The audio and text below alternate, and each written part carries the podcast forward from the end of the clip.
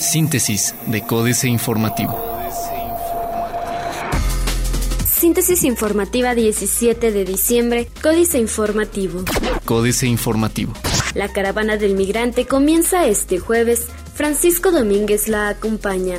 Este jueves da inicio a la sexta edición de la Caravana del Migrante, considerada la más importante a nivel nacional y cuyo objetivo es brindarles seguridad a los paisanos que regresan a México para pasar las fiestas decembrinas con sus familiares, así como agilizar su tránsito y los trámites aduanales. Francisco Domínguez Servién, gobernador de Querétaro, así como diversas autoridades y elementos del Ejército y la Marina, acompañarán al convoy de vehículos que atravesará los estados de Tamaulipas, Nuevo León y San Luis Potosí hasta llegar a la Sierra Queretana, donde cruzará los municipios de Arroyo Seco y finalizará en Jalpan de Serra.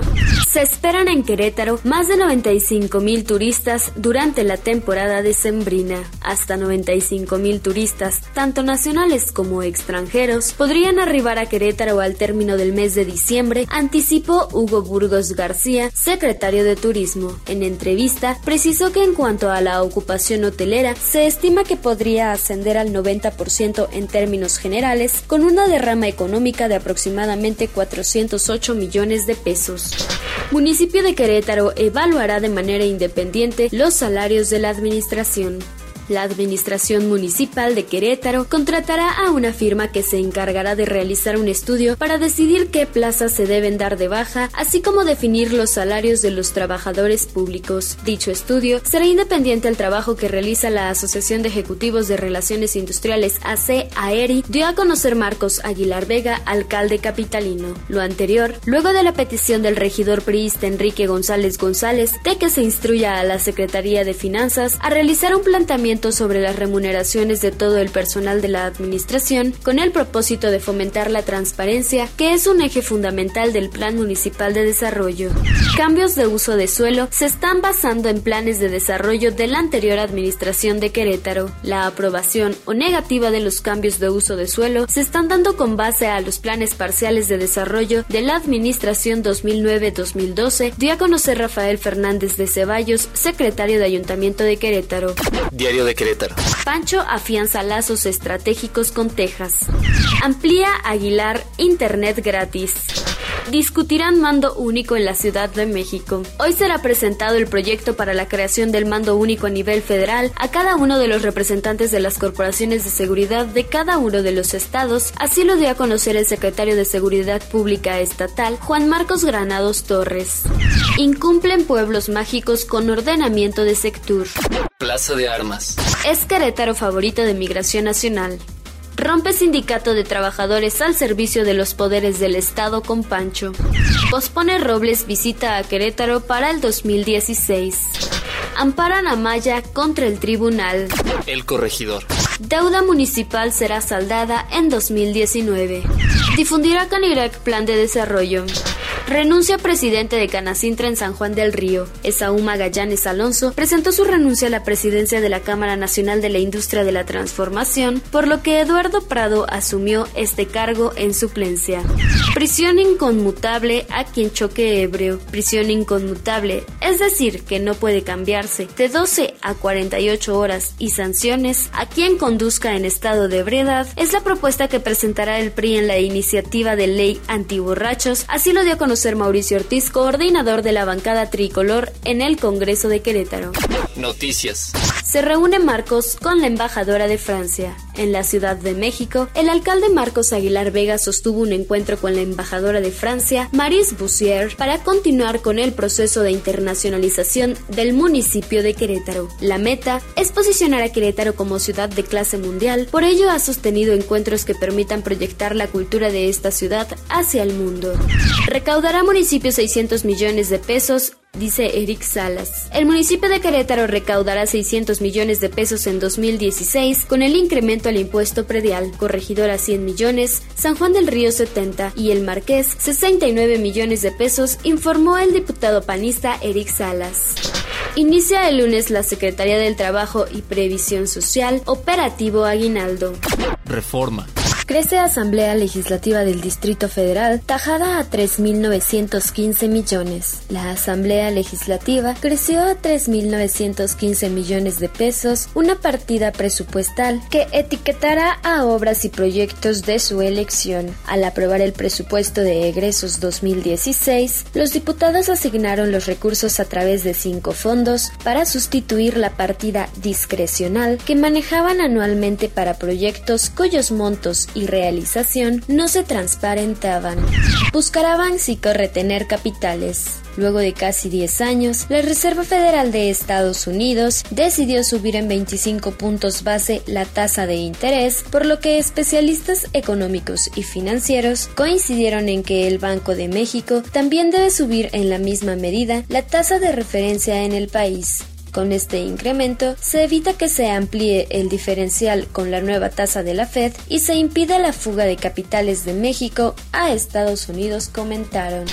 Revelan narcopago a senador del PAN. El cártel del Golfo aportó 500 mil dólares a la campaña de Francisco García Cabeza de Vaca a la alcaldía de Reynosa en 2004, declaró un informante de la Agencia Antidrogas de Estados Unidos, DEA, Antonio Peña Argüelles, preso en Texas, y uno de los testigos colaboradores claves contra el exgobernador Tomás Yarrington, dice haber sentado en la misma mesa al hoy senador panista con narcotraficantes. Entrega a Estados Unidos un gigabyte a Hacienda. La jornada. Cae el precio del petróleo mexicano al nivel más bajo del año en 27.27 dólares. Recuperó el peso 10 centavos ante el dólar. Irresponsabilidad, adeudos de gobiernos de todos los niveles con empresas, dice la Confederación de Cámaras Industriales con Camino. Reprivatiza el SAE solo tres de los últimos cinco ingenios. Excelsior. Se lavaron 53 mil millones de pesos en 2015 Respuesta al Senado. El gobierno federal detectó operaciones de lavado de dinero por 53 mil millones de pesos en el último año, informó al Senado el presidente Enrique Peña Nieto. Además, desde la entrada en vigor de la reforma financiera, las instituciones bancarias y financieras del país bloquearon 492.2 millones de pesos por transacciones dudosas y fuera del parámetro normal de actividad de 2.027 personas y empresas, de las cuales 1.578 son extranjeras y 452 mexicanas, precisó el mandatario federal al dar respuesta a una de las preguntas formuladas por el grupo parlamentario del PAN como parte del proceso legislativo en torno al tercer informe de gobierno. Aprueban mayor presupuesto para delegaciones en 2016. La iniciativa privada demanda pago oportuno. Otorgan licitación para retiro de desperdicios del nuevo aeropuerto de la Ciudad de México. Internacional. ¿Qué dijo Janet Yellen sobre el curso de las tasas en Estados Unidos? Los efectos de la economía uruguaya de las medidas de Brasil, Estados Unidos y Argentina. Sube la Reserva Federal de Estados Unidos su tasa de referencia .25% habrá alzas graduales. Miembros de la Organización Mundial del Comercio firman acuerdo histórico sobre el recorte arancelario de productos informáticos. Otros medios. Descubre cuáles son las mejores apps del 2015 según Google y Apple. Este es el primer teléfono que Xiaomi venderá en México. Verizon anuncia el primer servicio comercial 5G para 2017. Empresas venden aire puro embotellado a China. Financieras. Dinero. ¿Y quién paga los mariachis? Enrique Galván Ochoa. En la apertura de la primera gasolinera de Pemex en Houston hubo mariachis, música con muchas trompetas y tacos. También pitorreo. Algún periodista preguntó quién pagaría los mariachis, dada la difícil situación económica que atraviesa la compañía energética. Todo un espectáculo para una de las compañías petroleras más endeudadas del mundo, comenta Bloomberg. México S.A. FED aumenta tasas. Carlos Fernández Vega. Finalmente, la Reserva Federal de Estados Unidos aumentó ayer su tasa de interés de referencia, acción postergada en infinidad de ocasiones, y por primera vez en nueve años decidió que ese indicador, que no es otro que el precio del dinero, debe reactivarse. Y ayer actuó en consecuencia, de 0 a 0.25%. De junio de 2009 a la fecha, tal institución la redujo de 4.75 a prácticamente 0% pero ahora va por Nuevos Aires, lo que sin duda afectará a la comunidad internacional. Capitanes. Mario Páez. Este capitán celebra al doble en esta temporada. Dirige Sigma Alimentos, la subsidiaria de Alfa que se hace presente en todas las mesas con alguna de sus más de 50 marcas. La firma estima cerrar 2015 con ventas por 6.300 millones de dólares desde los 5.400 millones del año pasado. Políticas. Delito de testificar. Jaque Mate, Sergio Sarmiento. Tres mujeres de edad avanzada que no representan ningún peligro para la sociedad tendrán que pasar esta Navidad en la cárcel. Su delito fue ser testigos de una agresión y atreverse a testificar sobre lo sucedido. En México, sin embargo, rendir testimonio es un delito. Los hechos originales ocurrieron en 2009 en la colonia Alianza Popular Revolucionaria de la Ciudad de México. María de los Ángeles Saucedo Yáñez golpeó con el apoyo de unos hombres a una activista social, Marta Borges Meraz esto en las inmediaciones del mercado. Acuerdo histórico. Guadalupe Loaesa. Llevaba meses recorriendo el mundo para preparar la COP21. Las dos últimas semanas antes de anunciar el resultado del acuerdo final, Laurent Fabius no había dormido en 15 días. Aunque el ministro de Relaciones Exteriores de Francia sabía que su misión era casi imposible, no quitaba el dedo del renglón de centenas y centenas de documentos acerca del cambio climático. ¿Cómo poner de acuerdo a 195 estados? Si no logro mi objetivo, renuncio, dijo en una de sus tantas entrevistas. El drama económico de América Latina, el informe Oppenheimer, Andrés Oppenheimer.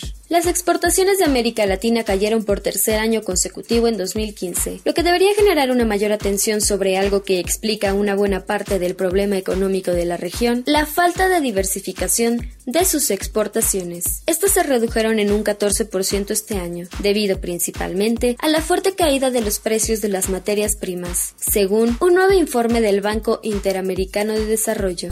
Astillero, los 43, investigación en ceros, Julio Hernández A casi 15 meses de la tragedia de Iguala y 11 meses después de la postulación oficial de la verdad histórica, el gobierno de Enrique Peña Nieto pareciera estar en ceros, a pesar de las aparatosas maniobras políticas, mediáticas, policíacas y judiciales que hasta ahora ha realizado. Ayer mismo, luego de reunirse con familiares de los 43 normalistas desaparecidos, el secretario de Gobernación declaró que sigue abierto el expediente, no hay cerrazón ni carpetazo al tema, la investigación continúa.